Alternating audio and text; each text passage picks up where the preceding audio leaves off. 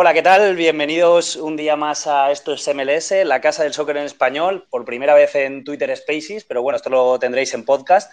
Y bueno, a los que nos estáis escuchando, eh, estáis viendo que tenemos por primera vez en el canal medio, porque al final estamos pasando por YouTube, Twitch, Twitter Spaces, eh, pensamos que no hay que descartar nada, pero por primera vez en Esto es MLS tenemos a Endica. ¿Qué tal, Endica? ¿Cómo estás? ¿Qué tal? Muy buenas, encantado de estar aquí, sobre todo de de poder estrenar también este, ¿no? A ver, a ver qué tal va. Que indica, bueno, la gente se preguntará por qué estás aquí, ¿no? Porque imagino que algunos te conocerán, algunos no, pero bueno, realmente tú estás aquí porque, eh, bueno, cuando nosotros creamos el canal, creamos Esto es MLS, ¿te acuerdas, Rubén? Que encontramos un canal que se llamaba Esto es Soccer. Esto es Soccer que, oye, tenía muy buena pinta, tenía, un, tenía una entrada súper guay, dijimos, oye, queremos crear esto, pero nos hemos encontrado esto es soccer, se parece mucho a estos MLS. ¿De quién será? Eh, terminamos hablando con Endica, él nos dijo que, finalmente era un proyecto que había dejado de lado, entonces que, perfectamente, que, no, que, nos dejaba tirar para adelante, que teníamos un hueco ahí que, podíamos seguir. Entonces, por así decirlo, hemos seguido aquel legado que, que Endica dejó en su día. Y además el trato con él siempre ha sido muy bueno, siempre nos ha echado una mano cuando ha hecho falta, sobre todo al principio, ¿no? que, teníamos muchas dudas sobre el tema. Pero bueno, eh, en definitiva, lo más importante indica, eres una voz autorizada para hablar de soccer, que es lo que queremos. bueno, gracias. Lo primero, creo que estáis haciendo un trabajazo, eso lo, lo primero, porque os, os, sigo bastante, bastante de cerca. Además, tengo activada la, la campanita de aquí de Twitter cada vez que subís un tweet eh, acerca de, cualquier cosa relacionada con, el soccer. Y bueno, eh, pues lo que habéis comentado, ¿no? Eh, hace un par de años, si no me equivoco, en 2020 o así, se me ocurrió la idea de, de, bueno, de ofrecer un poquito de MLS en, en YouTube. Vi que no había tampoco mucha gente que, que informara un poco de ello y demás. La verdad es que fue algo que fue muy corto. Eh, después ya por, por temas laborales y demás, pues eh, tuve que, que, aparcarlo y porque, bueno, estaba también además yo solo, por decirlo de esta manera, y eso al final también eh, hace que, que, sea mucho trabajo, ¿no? Y si además esto lo compaginas con, con un trabajo que, que de verdad te es lo que es donde ganas, eh, pues, donde, bueno, pues sales hacia adelante, pues bueno, al final se, hizo costoso, pero ya te digo que sois el mejor relevo, vamos, imposible. Pues muchísimas gracias, Endica, de verdad. Al final es verdad que entre dos se hace más ameno, porque entre dos pues te apoyas, tú solo tienes que tirar aún más del carro. Y bueno, eh, como tú has dicho, tienes activada la campanita de tweets, habrás visto el último tweet eh, informativo que ha sido sobre una noticia que llevamos esperando muchísimo tiempo antes de entrar de lleno en la jornada 3 de MLS. Eh, Rubén indica, quien nos estéis escuchando, vuelve Alfonso Davis. Eh, es verdad que ha vuelto en solitario, pero oye, se ha vuelto a entrenar en las instalaciones del Bayern de Múnich. Nagelsmann ha dicho que ha desaparecido la miocarditis, esa inflamación del músculo del corazón, que mm, es parecido a lo que le pasó al Kun. Es verdad que tiene 21 años Alfonso Davis, pero aquí da igual la edad. Esto es muy peligroso y te puedes quedar fuera del fútbol de por vida. Es verdad que no es algo muy grave si, se, si evoluciona bien a la hora de hacer vida normal, pero a la hora de jugar al fútbol hay grandes probabilidades de que eso suponga un retiro. Eh, la cosa es que ha salido mejor imposible porque simplemente o apenas han sido dos meses después, podría haber sido un par de años o tres perfectamente, pero Nagelsmann ha dicho que tres, cuatro semanas puede volver a entrenarse con el grupo, podemos ver de vuelta a Alfonso Davis. Eh, ¿Hablo yo mismo? Vale. Perfecto, sí, tú dale. vale, bueno, lo primero, eh, a mí la noticia me ha pillado muy de sorpresa, es al final lo que, lo que has comentado, ¿no? Eh, solo dos meses después de, de, todo esto. Eh, es un tema además muy, muy delicado, ¿no? Eh, al final nunca sabes cuándo, cuándo, puede, puedes regresar. Eh, y lo que has comentado también, ¿no? De casos anteriores, el Kun Agüero, que al final es uno de los más, de los más recientes. Y bueno, la verdad es que tenerle de vuelta es una grandísima noticia. creo que el Bayern de Múnich, bueno, y sus fans, pues bueno, lo echaban de menos, ¿no? Porque al final, quieras que no, es en su posición de los mejores del mundo, al menos para mí. es, una, es un jugador con muchísimo físico, muchísima velocidad. Creo que no, no estoy descubriendo América diciendo esto.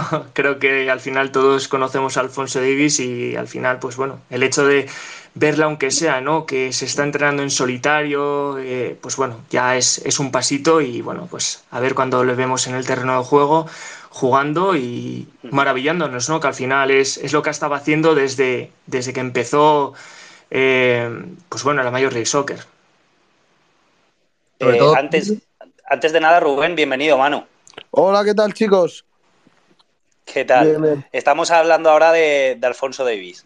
Vale, guay. Os escucho, os escucho ahora un momento, ¿vale? Que me toca ausentar, pero. Perfecto. Escuchando, ¿vale? Perfecto, tú estás aquí cuando quieras solicitas, ya lo sabes. Iba a decir, iba a decir Pablo, que eh, sobre todo la buena noticia es que tenemos plazo, ¿no? Que, que es verdad que cuando Alfonso tuvo que apartarse un poquito del, del campo por este problema de, de corazón, eh, lo comentamos en uno de los podcasts, en una de las charlas. el problema que teníamos es que esto no sabías eh, a dónde le llevaba, ¿no? La incertidumbre de no saber si había, si había jugado su último partido, Evidentemente al final no ha sido así, si iba a irle cosa de años, si iba a ser cosa de meses, al final parece que se han acortado bastante los plazos, confiamos en la prudencia evidentemente del cuerpo médico de, del Bayern de Múnich, que sabrá qué plazos tiene que seguir el jugador para no correr peligro, y si Nagelsmann dice que eh, ya ha pasado el peligro, ¿no? por así decir, y que ya ha desaparecido esa, esa dolencia, eh, confiamos, confiamos sobre todo ahora eh, si de verdad puede volver a, un buen nivel físico, esperemos que recupere el nivel competitivo y el nivel eh, futbolístico, porque es verdad que no estaba siendo su mejor temporada y tenemos muchas ganas. Esperemos que esto haya sido también un impulso mental, ¿no? Para tener más ganas que nunca de volver y de volver a ser lo que fue hace apenas año y medio, a lo mejor, que era el mejor lateral izquierdo del mundo, sin ir más lejos. Eso es. Y dos apuntes más, ya que estamos hablando de Europa, antes de meternos en todo el análisis de la jornada 3 de MLS. Igual que vuelve Alfonso Davis, ha vuelto al campo, a los terrenos de juego, Gio Reina, que nos asustó después de tantos meses, creo que fueron cuatro o cinco meses. No, en septiembre se lesionó, volvió hace nada, hace tres, cuatro semanitas, se lesionó en su vuelta y todos tenía, nos temíamos lo peor. Nos teníamos lo peor, pero finalmente no fue nada y dos semanas después estuvo de regreso. Así que apuntamos eso, buen apunte, vuelve Gio Reina, volvió además muy activo, muy bien, se le vio muy ágil, se le vio el Gio Reina de siempre. Y luego, otra cosita que también en Europa es llamativa es la primera victoria de Jesse Marsh. Que bueno, no sé, no sé si queréis comentar algo sobre esto, no sé cuánto veis al Leeds, pero eh, llevaba dos partidos, dos derrotas, llegó la primera victoria, también marcó eh, Rodrigo Moreno, que a mí me toca un poquito de cerca, le quiero mucho de su etapa en el Valencia, pero bueno, llega la, primera victoria de Jesse Marsh. Sí, sobre todo que el Leeds venía en una dinámica bastante mala. Eh, no sé si has visto tú algo indica del Leeds, pero yo lo último que vi era un equipo que ya venía teniendo muchos problemas, yo creo que más a nivel mental, ¿no? Un bloqueo del que es muy difícil salir, que muchas veces suele resolverse con un cambio de entrenador, y el hecho de que eh, no fuera así, ¿no? De que nada más llegar ese primer impacto no fuera tan positivo, ¿no? Eh, a mí al menos me preocupaba un poco, pero bueno, ya ha entrado otra vez en la senda de la victoria, a ver si Jesse Mars consigue mantener un poquito esa dinámica y, y, sobre todo, pues eso, que sea un impulso, ¿no? Para construir un proyecto sólido desde la base, ¿no? Y que no empiece a complicarse desde el principio. Sí, totalmente. Eh, me dio por curiosidad por, por ver la, la, segunda parte de, Leeds United. Sabía que, que, esta temporada pues, está siendo muy complicada. Además, este año, bueno, todos los años la Premier es una locura. Está todo muy apretado, pero es que la zona de, de abajo hay cinco equipos sobre todo que están en un pañuelo. Eh, el Everton también lo está pasando mal. Y bueno, viendo el partido del Leeds, eh, el final fue una locura, no hay más que ver eh, cómo estaba el director deportivo Víctor Horta, ¿no? que estaba casi en lágrima viva. Pues sí, la verdad, eh, de momento eso hay en Europa, tampoco hay mucho más que destacar, así que chicos, si os parece, nos metemos de lleno en la jornada 3 de MLS y Rubén, vamos con el, el, primero de los partidos, ¿no? De hecho, orden cronológico, vamos a destacar principalmente los partidos que más nos han llamado la atención. Eh, pero bueno, eso sí, vamos a puntualizar antes la clasificación, que es algo que siempre solemos hacer antes de arrancar este análisis. Eh, no vamos a decir todos, pero bueno, destacar que en el este sigue Columbus Crew a la cabeza con esos siete puntos empatado con Fila Union, que ganó, por lo tanto, igual a fuerzas con Columbus Crew ahí arriba a la cabeza del este. Y bueno, LAFC volvió a ganar, Real Salt Lake también está ahí, siete puntos cada uno, o sea que muy igualado la cabeza del este y la cabeza del oeste.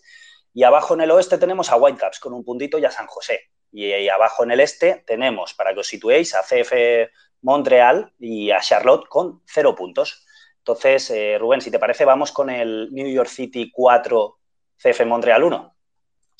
Allá vamos, eh, por fin, primera victoria del campeón de MLS Cup 2021 en esta temporada 2022, en un partido en el que seguramente no brilló tantísimo como para un 4 a 1, la verdad es que fue bastante más igualado de lo que refleja el marcador, pero compensó todo lo que no le entró eh, la semana anterior precisamente contra Vancouver Whitecaps, donde sí que dominó New York City, donde sí que tuvo mucha posesión, muchas ocasiones y finalmente no terminó entrando la pelota. Primera victoria para el campeón, Valentín Castellanos sigue sin ver puerta, pero indica, sobre todo, al menos yo quiero destacar eh, la actuación de Talles Magno.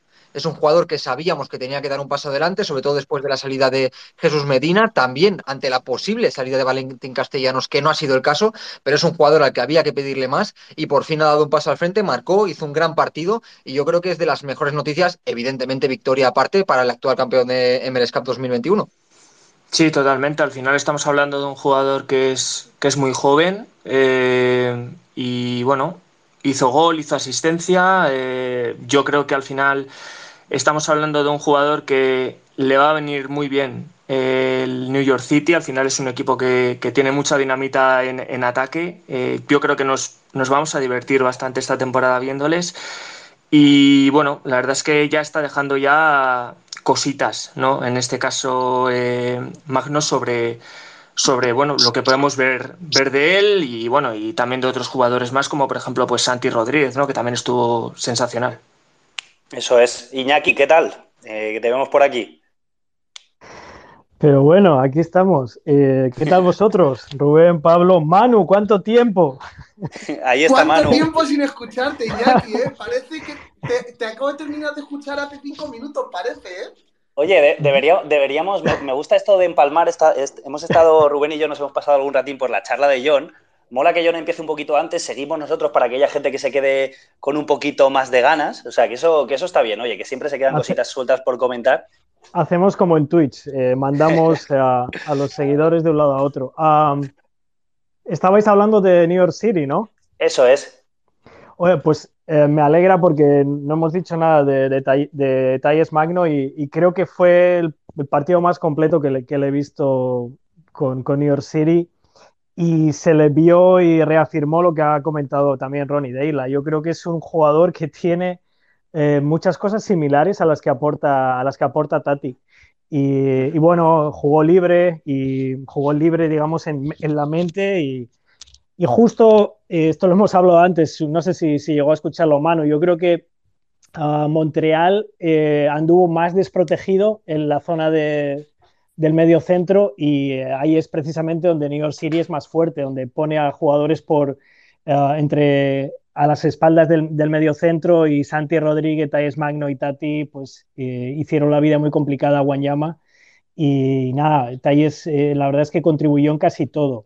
Eh, ahora bien, no sé si lo ha dicho Rubén porque creo que no estaba escuchando. Montreal haciendo, haciendo lo suyo cuando entró en el campo Mihailovic, pues eh, es un equipo completamente diferente y, es una lástima que solamente acabó jugando 45 minutos, pero bueno, son las cosas que ocurren con las rotaciones. Nos da la sensación, Manu, indica Rubén, Iñaki, los que nos estáis escuchando. Me acuerdo, Rubén, que lo comentamos la jornada pasada, de que Mihailovic es una isla en medio de un CF Montreal muy vulnerable, que está muy solo, no tiene nadie de su nivel alrededor, a lo mejor Rommel Kioto, pero ya vimos que se le fue la cabeza la jornada pasada y le sacaron tarjeta roja. Entonces, parece el único sensato, el único al nivel que debe estar una franquicia como es Montreal, que está un poco solo. Sobre todo una franquicia que yo creo que lo que le falta es talento diferencial. Eh, a nivel colectivo, ya desde la época de Thierry Henry se han visto cosas interesantes, sobre todo una propuesta interesante, una puesta en escena que es atrevida, que muchos partidos incluso mira de tú a tú a equipos claramente superiores, pero yo creo que le faltan armas, yo creo que le falta talento para ejecutarlas y es verdad que Mihailovic siempre te da ese puntito diferencial que necesitaría Montreal en otras zonas del campo, en otras posiciones. Eh, como tú bien dices, Pablo, Kioto sí que te da menos un poquito de, de punch, te da un poquito de gol, pero está muy falto Montreal de, buenas armas, como digo, sobre todo en campo rival, para ejecutar una idea que muchas veces es propositiva, que muchas veces eh, le gusta llevar la iniciativa, ¿no? Entonces, eh, no sé si es sería momento de cambiar un poquito la idea de la franquicia, pero es verdad que los resultados no están acompañando. Así que yo creo que habría que reformular un poquito la, propuesta futbolística de Montreal si de verdad quiere empezar a competir por, por estar arriba. Sin duda. Y Endica, eh, otra cosita que nos queda por comentar. No sé si has visto mucho, que bueno, eh, no te hemos presentado, bueno, a Manu seguro que ya lo conoces, eh, pero bueno, no te hemos presentado a Iñaki, pero bueno, que es un placer que Manu Iñaki, que sepáis, es un placer tener a Endica con nosotros, ya sabemos que sigue mucho el, el soccer, lo, de, lo dejó de lado de forma así más profesional, pero está ahí al pie de cañón siempre y es un placer tenerle con nosotros. Es que, Endica, Endica ¿no jugaste en el Viva Athletic? Hola, papá. Eh, no, la verdad es que no. Eh, Ok, vale, vale, vale. Hay No, otro Santa bueno. María, entonces. Vale, vale. Ok. Bueno, la cosa es que mientras al otro Santa María también le guste el soccer, también puede, puede venir aquí. Endica lo que te decía. Eh, quería comentar, Santiago Rodríguez mm, lo hizo muy bien en Conca Champions el otro día. Ahora también, ya vimos que fue pieza clave la temporada pasada para ese campeonato de MLS Cup que, que se vio New York City. Mm, pero bueno, con la marcha de Jesús Medina es verdad que alguien tenía que subir ese escaloncito, que seguramente Jesús Medina estaba en un segundo escalón y Santiago Rodríguez estaba más en un tercer escalón el año pasado. Parece que Santiago Rodríguez toma ese segundo escalón. Ya sabemos que el primero evidentemente es Tati, pero está muy bien Santiago Rodríguez, el uruguayo. Sí, totalmente, totalmente. Su, su inicio de, de temporada está siendo muy bueno. Eh, se nota que, que, bueno, que ha dado ese, ese, ese pasito de más también, ¿no? Eh, y bueno, al final estamos hablando de un jugador que vio puerta en, en la CONCACAF, ahora en la, en la Major League Soccer. Eh, yo, al menos en el último partido ante el Montreal, le vi, le vi suelto, eh, le vi muy cómodo y eso al final, quieras que no, pues, pues bueno, es muy buena señal, ¿no? Pero bueno, es, bueno, llevamos tres, tres, tres partidos, tres jornadas, eh, o sea que bueno, esperemos que, que sigan esta misma línea, pero la verdad es que el comienzo es, es totalmente inmejorable de- del uruguayo. Vamos a ver si siguen esa vía, sin Conca Champions también, porque recordemos que puede haber un cruce, si el New York City en Conca Champions, si este, esta semana, entre semanas, se certifica el pase, que es lo que parece lo más probable, porque ganaron por goleada ambos. Eh, Rubén, si te parece, pasamos, justamente hablando de Seattle, eh, pasamos un poquito por encima de Inter Miami LAFC. Inter Miami es un desastre. Eh, el Toronto de Bob Bradley no es tan desastre, pero no termina de arrancar, no consigue esa primera victoria y damos el salto directamente a Seattle Sounders, aprovechando que veo que aparece Nico Moreno por aquí. Eh, Nico, no sé si nos escuchas, pero a ver, un momento, a ver si te puedo dar la palabra, porque justamente íbamos a empezar ahora de hablar de esa primera victoria de Seattle, 3-2 sobre LA Galaxy. Nico, estás ahí, ¿no?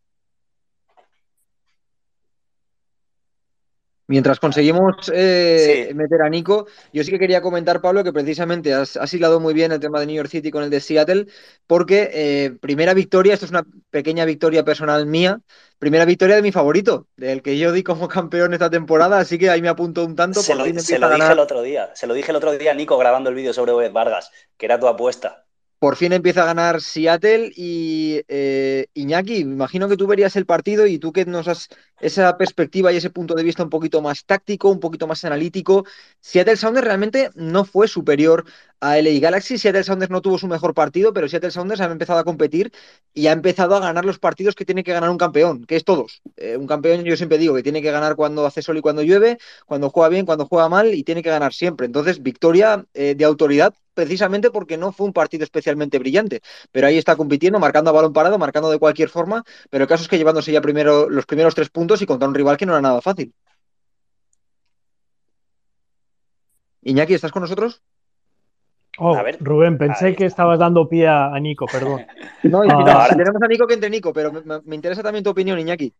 Sí, eh, y he escuchado que estoy, estoy de acuerdo en, en la lectura que estabas haciendo del partido. Es, eh, es, es un partido para mí en el cual eh, se resalta un poquito el, eh, las buenas pintas que tiene este LA Galaxy, eh, que llega a un campo complicado contra un equipo que tiene un gran arsenal ofensivo y que te puede hacer mucho daño en transición. Y LA Galaxy tiene un par de cosas en, en ataque que, que ya las, las hace día tras día y que les funcionan.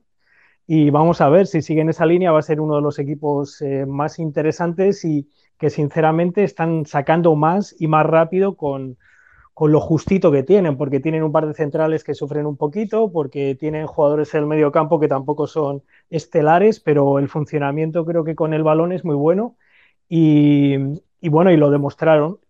Y por el otro lado, Sounders, de, de, lo cual va a hablar ahora Nico, pues creo que, pues que está jugando un poquito como juega Sounders también, como juega Sounders cuando llegan los momentos de, de definirse las cosas, que es esperar un poquito más a, a que el rival eh, cometa algún error y en el día de ayer básicamente sin llegar a eso era también tratar de buscar balón largo a, a Christian Roldán y a Jordan Morris a las espaldas de los centrales. Y bueno, lo bonito de esto es que salió un partido de, de back and forth con goles y, y, con mucho de lo que hablar. Nico. Nico, que tú sí, avisaste, ¿te acuerdas? En el, el vídeo que grabamos el otro día, ya lo avisaste. Claro que sí, este equipo, eh, muchachos, y ahí sí tengo que diferir con Rubén porque en MLS eh, el campeón a veces es el que sabe prenderse en el momento correcto, ¿no?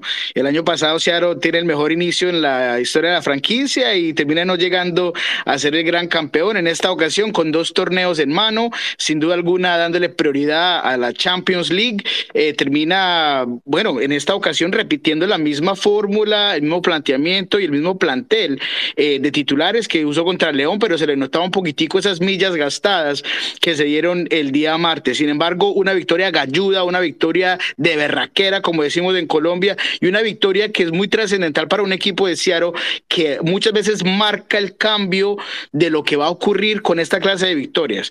No fue perfecto, fue difícil, empiezan perdiendo, pero con esa jerarquía, eh, usando muchas de sus armas en transición, terminan empatando y después en cierto punto eh, manejando los momentos para atacar al equipo de LA Galaxy y saca la victoria. Entonces, eh, muchos errores eh, por parte de varios jugadores. Obed Vargas no tiene el mejor partido, eh, probablemente su peor partido este año. Eh, la defensa también con varias complicaciones. Ya Pablo que fue el mejor del partido junto a Cristian Roldán, pero bueno, así son las cosas. Sin embargo, problemas Gemar Gómez Andrade sale lesionado, eh, una, se, tuerce el, um, el tobillo, todavía va, vamos a ver qué es lo que ocurre, eh, porque es preocupante la salida de, un, de una pieza tan importante de esa defensa. Yo creo, chicos, que lo, importante es que eh, de nuevo Seattle comienza a, a, forjar de nuevo esa pareja de centrales de Arreaga, Jaymar. Esperemos que lo de Jaymar no vaya para mucho, pero bueno, Arreaga salió ahí como un campeón en el, en el, en el 72, o sea, bueno, salió, destacó por encima de todos para marcar ese gol de la victoria. Y has comentado tú, Nico, que es verdad que no fue el mejor partido de Obed Vargas, pero aprovechando el vídeo que grabamos el otro día, aprovechando también que está Indica por aquí, me gustaría saber su, su opinión de lo mucho lo poco que sepa de Obed, pero Indica, eh, quinta titularidad en seis partidos para un chavalín de 16 años como es Obed Vargas. ¿Qué te parece a ti? Hombre, al final, eh, más allá de esto, al final, eh, la Major League Soccer lo, lo bueno que tiene es que cuando ve que, que, hay un jugador, eh, tenga la edad que tenga, eh, si tiene muchísimo potencial, no duda al final en, en actuar y en, y en, hacer, y en hacerlo jugar. Y está claro que de temporada hay que ver también cómo va cómo va rodando todo esto pero al final eh, Seattle eh, os estuve escuchando la semana pasada y opiné mmm, lo mismo y es que mmm, se está viendo que va que está yendo el equipo de, de menos a más ¿no? Eh, en este último partido que al final fue una locura un festival de, de goles eh, pues bueno la verdad es que yo creo que, que veremos en Seattle que, que va a ir a mucho más estoy completamente seguro y sobre todo entendiendo que sin Raúl Ruiz Díaz, sin Nicolás Lodeiro, falta lo de Jimmy Medranda, que es un jugador que aporta muchísimo, te da algo distinto en la posición de lateral izquierdo, ya que Nuhu es físicamente poderoso, es un gran defensor, pero muchas veces deja mucho que desear en el último tercio de la, can de la cancha. Jimmy, que es lo opuesto, eh, en cuanto tiene el balón, centraliza mucho más el fútbol, tiene gol, eh, probablemente una de las mejores, eh, de los mejores pies en todo el, el, el, equipo, todo el plantel en cuanto a pases, disparos. Entonces, todavía faltan muchas piezas de este equipo para que empiece ese once ideal que puede ser muy, muy difícil de detener esta temporada. Sobre todo, Manu, y así ya también comentas tú un poquito sobre Seattle, eh, porque a Seattle muchas veces le suele llegar el juego después, ¿no? Es un equipo que siempre compite muy bien y el juego va llegando a medida que, que las jornadas van pasando, ¿no? Tú lo llamaste equipo gasolina, diría, ¿no? Sí que es verdad que es un poquito equipo 10 en este sentido y lo vimos muy claro. Yo realmente no llegué a ver a Seattle especialmente cómodo en el campo contra el LA Galaxy, pero el caso es que compitió muy bien, eh, aprovechó sus oportunidades, eh, con Joao Paulo lanzando, también con Cristian Roland bajando balones. Creo que es importante, ¿no? Una victoria sobre todo moral, más que futbolística, ¿no, Manu? Mm, sí, mira, lo primero, eh, dar un saludo a, a, Endica, que hace mucho que, que, que, no sé él ni que le escucho. Fue de, fue de los primeros aquí en España a los que le di por saco con tema de Melés. O sea, ya, Totalmente. Ahí ya, ya, hay, ya, hay experiencia, ya me conoce. Eh, y me alegra verle por aquí. Y Igualmente. Lo que decía de, de Seattle, la verdad, sí, es un equipo que al final, como solemos decir en, en España, suelen decir en los chavales aquí, es la vieja confiable.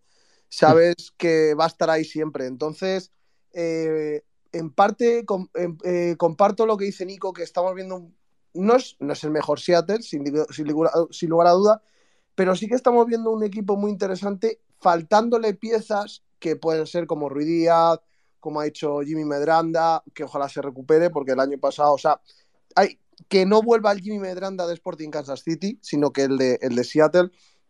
Eh, la recuperación de Morris, y luego está, pues eso, recuperación de Morris sido una buena noticia.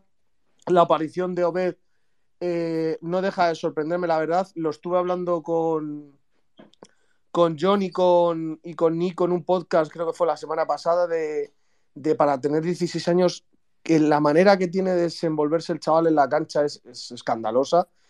Y a mí me parece un, un, chavalín que hay que, poco a poco, hay que dejarle crecer, hay que, no hay que meterle demasiada presión, que puede ser un error que, que se cometió en el pasado en, en, MLS y que no tiene que cometerse ya, que lo hemos extrapolado en el anterior eh, space que hemos estado con, con Slonina. Pero a mí Seattle me ha gustado mucho desde hace tiempo y no me cuesta decirlo pero porque al final es, es, un equipo muy serio y es un equipo que ha, ha, demostrado mucha regularidad durante muchísimos años y cambiando gran mayoría de piezas del plantel. Pues pasamos, chicos, si os parece, a New England Revolution, eh, eh, sobre todo a, raíz de las declaraciones de Carles Gil después del partido. New England, eh, para quien no lo vio, recordamos que perdió con Real Salt Lake 2 a 3 en un partido que iba ganando 2 a 0 y que a, terminó perdiendo los últimos 15 minutos de partido. Carles Gil dijo que no se pudo jugar ese partido, que se tenía que haber aplazado. La verdad es que ves las imágenes y parecía impracticable el fútbol en el campo, parecía que había un metro de nieve pero es verdad que New England, a pesar de las condiciones, eh, pudo ponerse ganando 2 a 0. Me pregunto yo, eh, Iñaki, si Carles Gil hubiera dicho lo mismo en caso de que New England hubiera ganado el partido. Tiene razón en las declaraciones, sinceramente, creo que habría que haber buscado otra fecha, al día siguiente o cuando fuera, ponerse de acuerdo para, para poder jugar un partido en condiciones, pero es verdad que también lo tuvo en la mano New England. No creo que perdieran el partido en 15 minutos por culpa del campo, porque el campo estuvo mal durante todo el partido. Aquí te, te, van a dar mucho más juego, Nico, porque he hablado de esto antes, así que le voy a dar la palabra. Yo creo que uh, quiero pensar que él hubiera dicho lo mismo, eh, más allá del resultado, pero creo que hay otros compañeros como Nico y no sé si Manu, Indica, etcétera, que, que van a querer hablar más sobre esto. Gracias, Rubén. Claro. Dale, dale, dale, dale Nico, Manu. Bueno, yo, yo, yo debo hablar al respecto porque me ve con las ganas en el último espacio que hice con el señor Iñaki. Eh, primero pues, que todo, quítate las ganas a las declaraciones de Carlos me parecen fuera de lugar simplemente porque tú ya lo dijiste, si el equipo gana, se hace de victoria, hace los goles, no, no se dice absolutamente nada. No puedes ir con el periódico bajo el brazo a después decir que las condiciones, que no se ha jugado, esto es de MLS, así son las cosas, hay que adaptarse. No, no, no escuchas a gente diciendo lo mismo cuando juega en La Paz, en Bolivia, lo que sea. Uno tiene que estar acostumbrado como futbolista que si las condiciones están para jugar, se juega y simple. Los errores más que todo se dieron en el campo por más allá de los eh, problemas eh, climáticos. Ahora voy a decir algo eh, que, que, también quería decir, que Córdoba entra a este partido y lo cambia completamente. Alguien que para mí va a ser un titular en esta liga para el equipo de Real Salt Lake y sin echarme muchas flores, yo sí veía previsto esto. Yo eh, eh, en un programa que hago los jueves en Atlanta dije, para mí el equipo que viene con acá, que tiene más posibilidades de perder, es el equipo de Revolution contra un Real Salt Lake que ya viene con ah, alguna gana de juego, que es pragmático, que gana el número, la batalla numérica en el medio campo y así lo hizo en este partido. Así que eh, buen buena victoria de Real Salt Lake y chao a, Carles y sus lloriqueos. Y que un equipo que le encanta las épicas, ¿eh? Nico, tú bien lo sabes, que la hizo la heroica pasando en playoffs del año pasado sin ningún tiro a pivote contra tu, contra tu amado Seattle Sounders. O sea, es un equipo que le va a la épica y encima ahora con, con Córdoba, que es un auténtico fichajazo, yo creo que, oye, nos puede dar sorpresas. Claro que sí, y bien por Pablo, maneja bien el partido, en un momento sale Chang por lesión, eh, cuando mete a Córdoba eh, eh, lo pone haciendo el mismo planteamiento, después juega con dos puntas, Eli Wood haciendo estragos adelante, así que muy bien por Pablo, y me imagino que Iñaki tiene algo que decir porque lo vi levantar la mano. Sí, pero no, no, es, no es sobre, sobre el planteamiento de Mastroni, que me parece... ¿Habéis escuchado las declaraciones de Bruce Arena sobre el partido también? Yo no es que básicamente dice lo mismo que Carlos Hill, pero sin decir fucking. O sea, es la única diferencia. Él también es, eh, le hacen las preguntas Charles Davis, y, eh, que es el, el, color commentator de los Revolutions, el exjugador de US Men's National Team, y el play-by-play, y el Bruce Arena está igualmente enojado y dice que, que, esto no se, que no se podía jugar. Entonces, me parece, seguramente están accesibles por ahí, porque yo ni vi el partido, pero pude acceder a las declaraciones de Arena. Así que eh, creo que es un poquito interesante que solamente aparezca lo de Gil o que aparezca más lo de Gil porque ha dicho la palabra F, como dicen aquí en Estados Unidos, y en cambio que Bruce Arena, que es el jefe y básicamente de MLS, pues no, no aparezca tan mencionado. Igual estoy exagerando, pero quería ponerlo ahí porque él básicamente dice algo parecido. ¿eh? Claro, realmente esos, esos mensajes así de calientes desde hace tiempo estamos acostumbrados a que seguramente se hablen antes en el vestuario o, sean un mensaje de grupo más, de, más, de, más que de un jugador que va por libre. Y más sabiendo cómo es New England y cómo funciona, que seguramente nada se le pase a Bruce Arena, no creo que salga lo loco Carles Gil. Pero bueno, lo que quería puntualizar es que, claro, me surge la duda de si esto lo dirían jugadores más, mucho más agresivos, mucho más que, que que mueren en el campo, no sé cómo, cómo decirlo, no es que Carles Gil no muera en el campo, pero es más caliente, digamos. Sí. Claro, es, Carles Gil es un jugador mucho más exquisito, que este tipo de, juego ahí con un metro de nieve a su juego no le viene bien, pero no imagino a Josef Martínez, que es un tiburón, eh, haciendo este tipo de declaraciones, o cualquier central aguerrido, como sabemos que hay en MLS, haciendo estas declaraciones. O sea, que seguramente, justamente a Carles Gil es al que más le afecta este tipo de partidos. Sí, porque al final, cuando yo siempre, siempre lo digo, ¿no? Dicen, el campo es para todos igual, pero esto creo que lo decía Maradona, no todos tienen el mismo pie.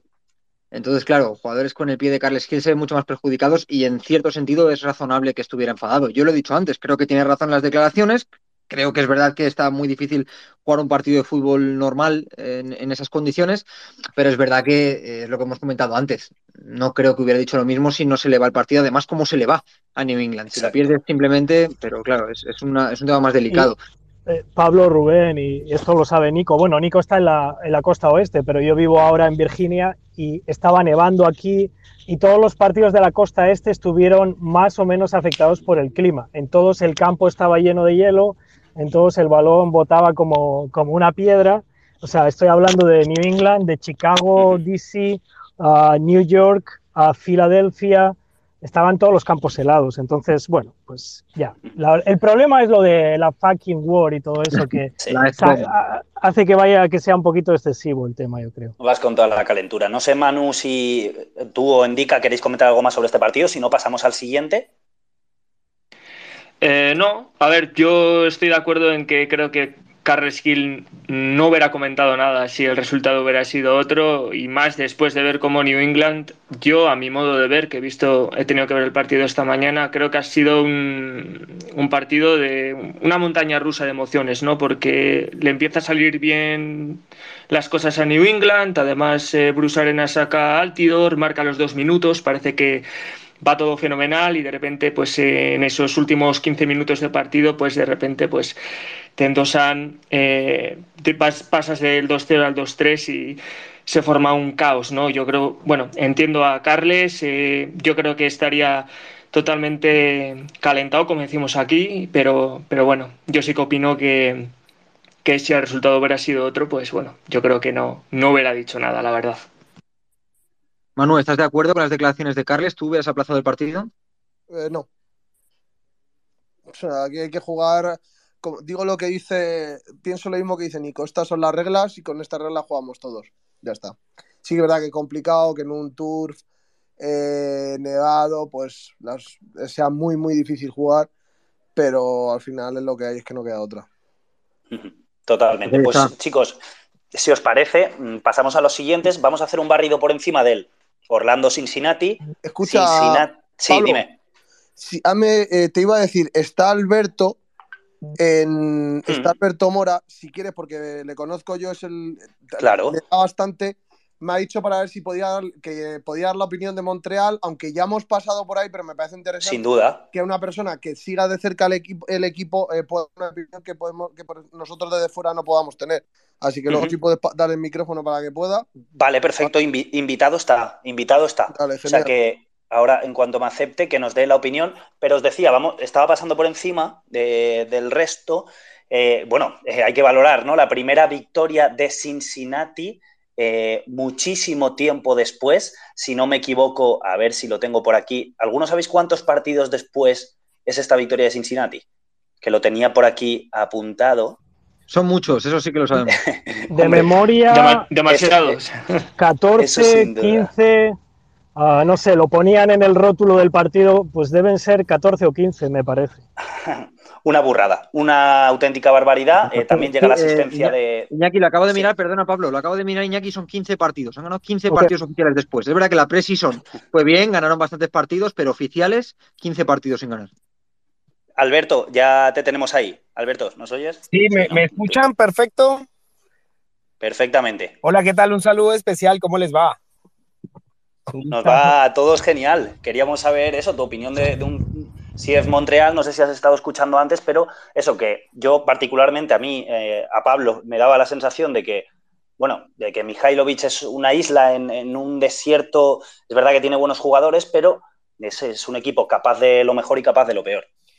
Bueno, eh, hay muchas cosas por las cuales se critica al equipo de Wilfred Nancy y es primero el famoso juego corto que ha sido muy criticado últimamente por, por la hinchada sobre todo y pues también por, el, por los periodistas aquí en Montreal porque es un equipo que no estaba acostumbrado a hacer eso y desafortunadamente en los últimos, en los primeros tres partidos de la liga y si le sumamos también algunos de la CONCACAF Champions League que estaba jugando ahorita y de hecho tiene partido el miércoles contra Cruz Azul, eh, ha caído casi en cuatro goles por liga, por MLS, con el famoso juego corto, perdiendo errores. Uno de ellos fue un pase de Sebastián Bresa a Víctor Wanyama, que pues no pudo, no pudo salir con, con facilidad y le dejó el balón a, a, Santiago Rodríguez, que pues luego definió de manera exquisita para el 2 a 0.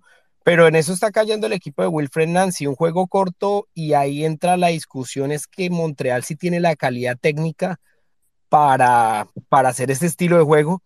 Eh, muchos se dicen que Montreal es un poquito más rústico al jugar, de pronto de pelotazo, de pronto de buscar un poco esas sociedades entre Mihailovic y Joaquín Torres, tratando de buscar a Romel Kioto que volvió y como, como, como lo menciona ahí, como en una isla está completamente solo en el ataque esperando a ver qué puede hacer él en la individual, porque Kei Cámara no ha sido ese, ese complemento también en el ataque de, de Montreal. Entonces hay muchas dudas, había mucha esperanza, pero los tres partidos de la Major League Soccer sin duda han bajado un poco la, la moral de un equipo que pues estuvo con muy buenos, con muy buenos números en la temporada pasada, a pesar que no clasificó a los playoffs, pero pues es un proceso con muchachos muy jóvenes también que hay que tenerlo en cuenta.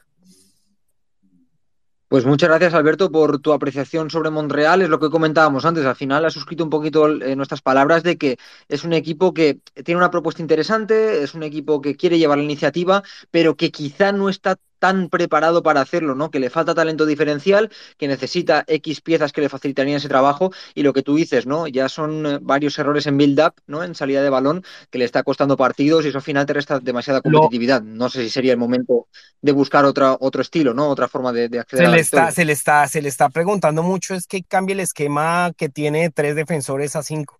Por ejemplo, la llegada de Alster Johnston, que juega en la selección de Canadá, y Kamal Miller. Kamal Miller juega un poco como central en la selección canadiense y tiene esa, esa experiencia jugar pero ellos se, se, sienten más como jugando en defensa de cuatro y lo han hecho en la selección de Canadá, que de hecho está un paso de clasificar a la Copa del Mundo.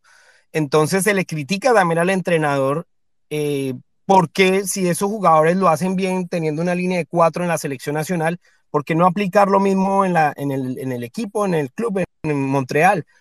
Teniendo en cuenta que ellos están un poco mejor habituados a, jugar en, ese esquema. Entonces ahí empieza un poco la crítica y el tema que el entrenador como que quiere morir con la, con la estrategia que tiene y por ahora el tema le está saliendo bastante complicado y más mirando hacia lo que viene porque tiene tres partidos como visitante y vuelve aquí casi hasta mediados de abril. Entonces, pues habrá que ver qué, qué pasa con Montreal, pero la verdad el futuro no pinta nada alentador por estos lados. Lo único que pasa es que ya, ya el invierno se acabó. Sí. Iñaki, ¿has levantado la mano? ¿Puede ser? Eh, a ver si se escucha bien, ¿eh? porque estoy ahora en movimiento, pero uh, solo, quiero decir, solo, quiero decir, para, para, que Alberto venga prevenido, que yo lo suelo ver siempre desde el punto de vista de los entrenadores y uh, estoy en la línea de Rubén, pero quiero ser muy, muy claro en esto. Admiro profundamente lo que está haciendo uh, Montreal y con los jugadores que tiene y con los jugadores jóvenes y también diría que muchos de los goles y muchas de las ocasiones de peligro vienen gracias a ese modelo de juego.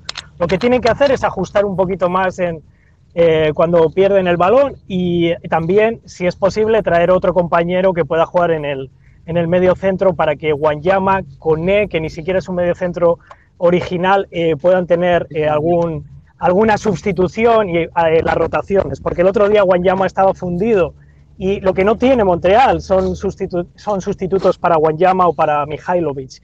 Pero es un equipo admirable del cual me veo todos los partidos y del cual aprendo.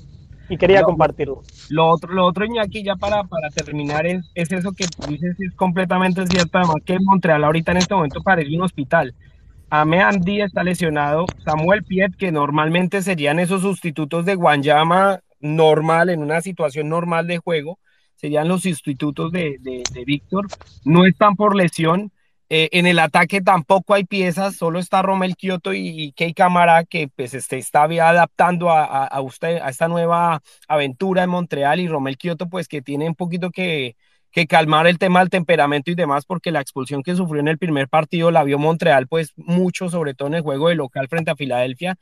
Eh, pero también en el ataque Mason Toy y Bjorn Johnson está Bjorn Johnson devolviendo, volviendo a entrenamientos porque ya está hasta hoy, que es lunes, volvió a entrenamientos con el equipo para de cara a los partidos de, Cruz Azul y pues para el próximo fin de semana frente a Atlanta.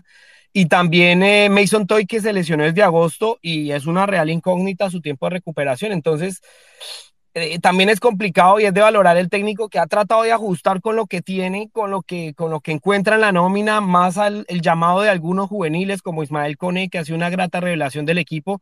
Hay que darle tiempo, correcto, pero también él tiene que mirar si, si el esquema no funciona de pronto y que esas, esas, ese ajuste puede que no funcione, sobre todo en la línea de tres, donde vuelvo y repito el tema con los centrales de la selección nacional que juegan en línea de cuatro se sienten un poco más acostumbrados a jugar en, esa, en ese sistema, pues ¿por qué no ensayar, no? Está en el tiempo de poder de pronto implementar un sistema como visitante, aprovechar a sacar Ibru que hasta ahorita le empezó a dar minutos nuevamente.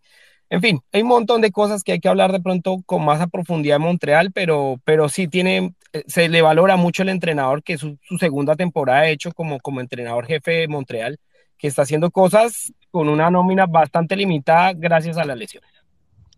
Desde luego seguiremos, de cerca, muchas gracias Alberto por el apunte, seguiremos de cerca evidentemente el proyecto de Montreal y de Wilfried Nancy, sobre todo porque tiene una propuesta muy interesante, una propuesta muy atractiva y que todos deseamos que le vaya bien, ¿no? Porque es un, como dice Iñaki, un, un equipo que siempre te tiene ver, que siempre apetece ver. Yo creo que ahora justamente podemos eh, comentar eh, el caso contrario a CF Montreal, el caso de Portland Timbers, que tiene un estilo mucho más pragmático y que sin embargo de momento le está dando rédito. Las dos primeras jornadas no consiguió ganar, pero empató contra dos muy buenos rivales como LA Galaxy y como New England Revolution y esta vez primera victoria de la temporada para Portland frente a Austin, que por el otro lado suma su primera derrota de la temporada. Entonces, eh, no sé cómo lo viste tú, Nico, pero desde luego vuelve a, dar rendimiento, ¿no? Ese pragmatismo que caracteriza a Portland y que está dando tanto, tanto, tan, tan buenos resultados en, en, los últimos tiempos. Con los hermanos Chará, con una serie de futbolistas que, que siempre rinden y que al final siempre tienen a, a Timbers eh, muy competitivo pragmatismo, eh, liderazgo, eh, una línea de volantes muy sólida, especialmente en la primera línea de volantes, eh, un equipo que sabe lo que juega y que con eh, algunas limitaciones eh, en diferentes posiciones del campo saben cómo ganarlo y creo que le hicieron la vida de cuadritos al equipo de Austin, no lo dejaron y, y un equipo de Austin que viene jugando ante clubes que le han dado toda clase de libertades en esa área del campo eh, y por ende eh, sacar una victoria muy sólida. Eh, muchas veces que la jerarquía, la camiseta pesa y, y, la hizo sentir el equipo de Portland ante el equipo de Austin.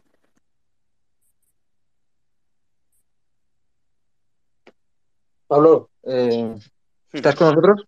Sí, sí, sí, estoy. A ver, pensaba que dar paso tú. No, no, no, que va, tranquilo. Eh, no sé, Manu indica si queréis comentar algo sobre este partido. Eh, por ejemplo, Driussi estuvo a punto, por ejemplo, de hacer su cuarto gol, lo que le hubiera aupado eh, a esa tabla de goleadores que ahora mismo lidera Lucas Celarayán. Pero bueno, eh, una franquicia que empezó muy bien, con dos manitas, pero que es verdad que el sueño no se acaba aquí, pero sí que es verdad que es, es de decir, bueno, eh, bajan, a, bajan a la tierra, es verdad que están empezando a competir muy bien, pero se cruzan con rivales como Timbers, que tienen mucha más experiencia que ellos, y al final esto es MLS, nunca mejor dicho, esto es el oeste, y aquí hay que sudar sangre para poder llegar a esos playoffs que Rubén y yo personalmente nos mojamos y dijimos con esas dos primeras victorias, igual es un triple, eh, igual es flor de un día, pero dijimos que Austin se mete en playoffs. Que por cierto indica, antes de darte paso, perdona, realmente el partido de Austin fue bastante bueno, es decir, el juego fue bueno, lo que pasa es que se vio muy impotente en el último tercio porque Timbers cerró muy bien y, y no llegó a inquietar realmente a, la portería, pero el juego sigue siendo bastante bueno, después de dos goleadas, no es que se haya caído el equipo, lo que pasa es que ganarle a Timbers, eh, ya te digo, ni LA Galaxy ni, ni New England Revolution, que son dos equipazos, lo han conseguido esta temporada. Sí, al final eh, los Timbers al final es un, es un equipazo, ¿no? Siempre, siempre lo ha sido, eh, pero bueno, al final es, es lo que comentas. Eh, en el último tercio yo creo que tanto un equipo como otro, ¿no? Porque si mal no me equivoco, al final Portland tampoco dispuso de, de muchos disparos a puerta. Eh, pero bueno, Austin en este caso estamos hablando de, de, un equipo que ha empezado muy bien la temporada. Me dio pena por Cincinnati, sobre todo en la, en la primera jornada con, el, con ese 5-0. Eh, pero bueno, estamos hablando de, de, de, un equipo que tiene a, a Driussi, que también tiene a Cecilio Domínguez, eh, luego también en el centro del campo que al final tiene a Alexander Rink. A mí personalmente ya es desde hace unos cuantos años me, me maravilla. Y bueno, pues esperemos qué tal. Y yo sí que me me, me aupo y me subo a, vuestro barco de, de, pues quizá lo tenemos en, en playoff. Igual me confundo, pero tengo esa sensación, ese pálpito.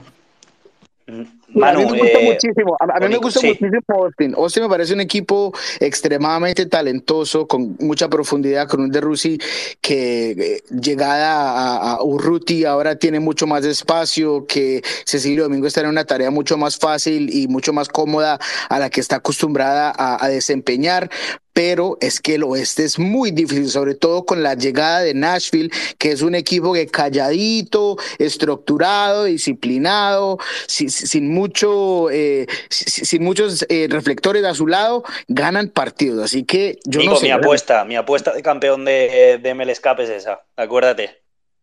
Mira, Nashville con Gary lo ha hecho muy bien, muy bien. Y saben, un, un equipo con identidad vale oro y ellos la tienen, así que me gusta, me gusta de Austin, pero no sé si están listos para llegar tan lejos porque es que la, la, la, el, la conferencia este es muy competitiva.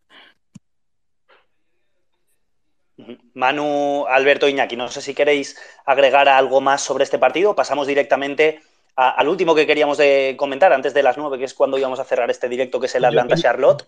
Yo tenía algo con yo tenía algo con respecto a Austin y es que de, ese, equipo que de ese equipo que vimos colero con tantos problemas y con una gran infraestructura que, que cada equipo MLS muestra, eh, pues este año nos ha descrestado a todos y yo creo que ha sorprendido a más de uno y a más de una casa de apuestas en, el, en Estados Unidos y en esta zona del, del, continente. Eh, es un equipo que me gusta sobre todo esa sociedad entre Driussi y, y Cecilio Domínguez. Son dos jugadores que le pueden dar algo muy, muy, muy, muy interesante a, a este equipo de Austin. De pronto es un poco flaca, un poco flaco, débil en la parte posterior, pero sin duda tener dos jugadores de la calidad del argentino y del paraguayo le puede dar unas cosas muy importantes a, a, Austin y pues teniendo en cuenta también a Maxi Urruti, ¿no? Que lo vimos también acá en Montreal y pues que da esas soluciones que probablemente algún atacante no, no tengan un partido claro para anotar, ¿no? Que aparece en algún momento con su, con su, mm, de pronto para, para ocasionar alguna jugada de gol. Sí que ese equipo va a ser muy interesante y va, vamos a ver esa, esa diferencia de, de, los dos equipos que vimos en las anteriores temporadas junto a este que está liderando porque está en las primeras posiciones, de hecho, en la conferencia oeste. Iñaki, ¿nos creemos a Austin? Sí, a mí es el equipo del que más partidos vi la temporada pasada. Era un fan total y sí, este año van a poder competir seguramente. Eh, y tienen, tienen talento, o sea, tienen talento. Hay que exigirles eh, que compitan por ir a playoffs desde mi punto de vista. So, sí. Y, falta que, que oh, agreguen a Johan Valencia, ¿no, muchachos? Porque para mí le puede dar mucho ahí eh, en, esa primera línea de volantes, algo distinto. Sin quitarle lo que, lo que hace bien Pereira, pero me gustaría ver a Johan Valencia un poquitico más. Manu, ¿nos creemos, Agustín?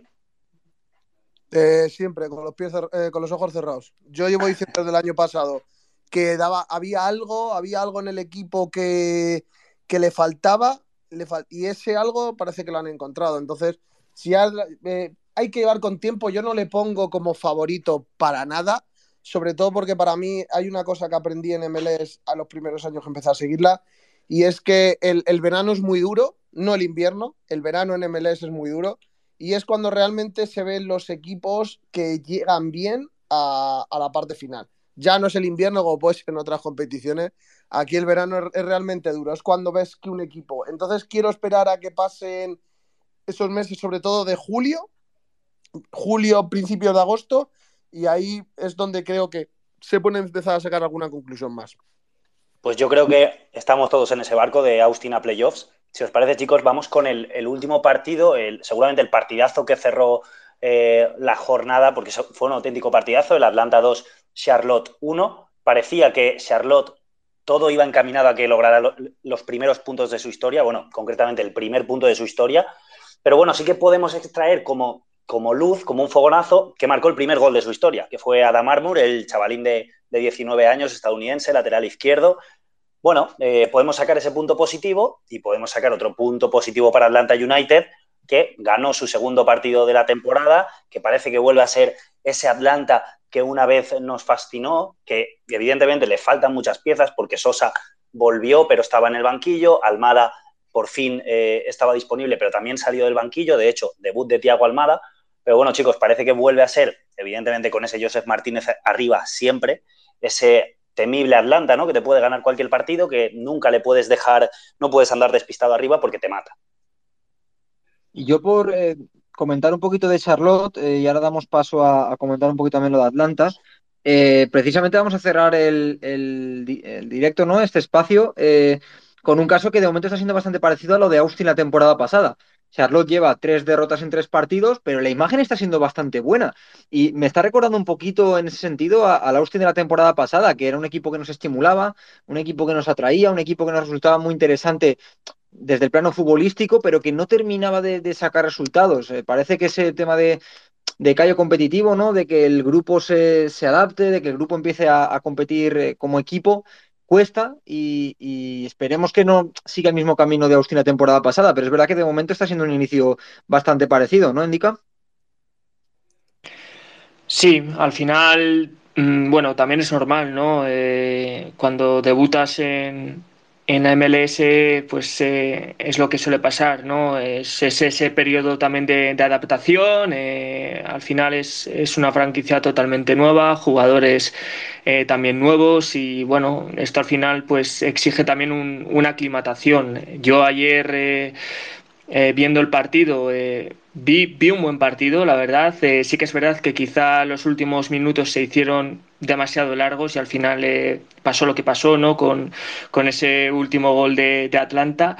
Eh, pero bueno, al final esto es, esto es como, como, como vosotros decís, esto es MLS y bueno, habrá que ver, ¿no? Esperemos que que la cosa pues, pues vaya mejor y, y bueno, y sobre todo eh, yo hay algunas cosas que a mí quizá no me convencen mucho de, Charlotte, eh, algunas posiciones que quizá están un poquitín descompensadas, pero no sé si quizá es una imaginación mía, pero, pero bueno, esperemos que, que los resultados lleguen y, y, lo que habéis comentado, ¿no? Y que las bases también pues se vayan eh, consolidando poquito a poquito, ¿no? Que al final el primer año también suele ser, suele ser complicado muchas veces. Y que es muy difícil ser Nashville. Mmm Tampoco son ni, ni, Austin lo fue ni Charlotte está siendo Inter Miami, porque Inter, Inter Miami está viviendo un, un, largo invierno de tres años.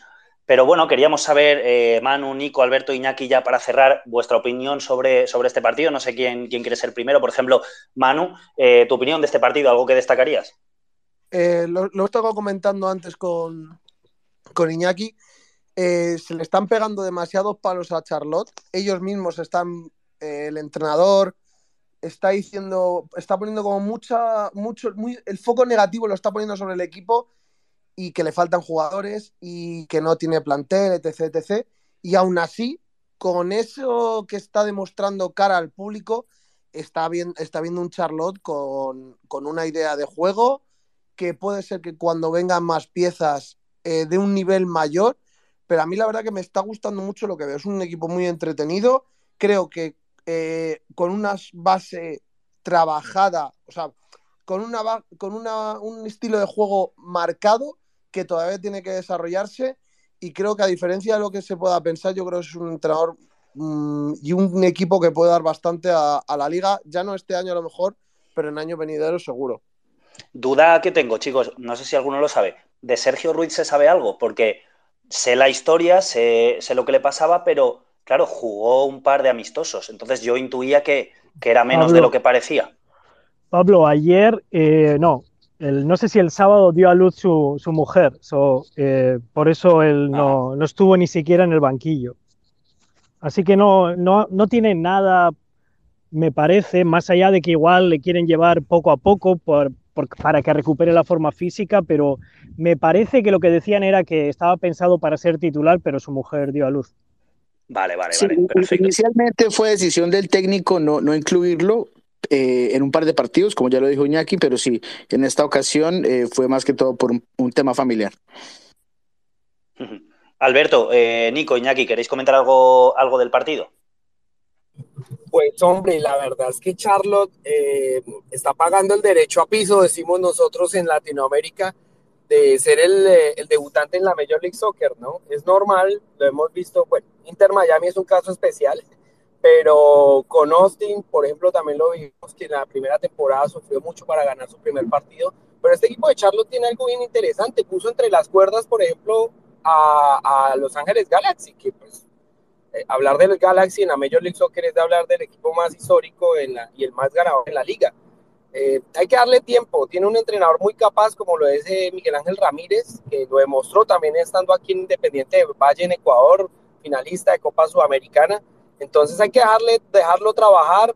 O, pues por supuesto él va a decir que, que, no tiene fichas claves porque es un equipo que pues recién está empezando, recién se está acoplando, adaptando a una liga que, que pues, nunca había jugado en su historia. Entonces hay que darle tiempo a este equipo, pero ha mostrado cosas muy interesantes y tampoco que ha que ha caído en sus tres juegos de manera pues escandalosa, ¿no?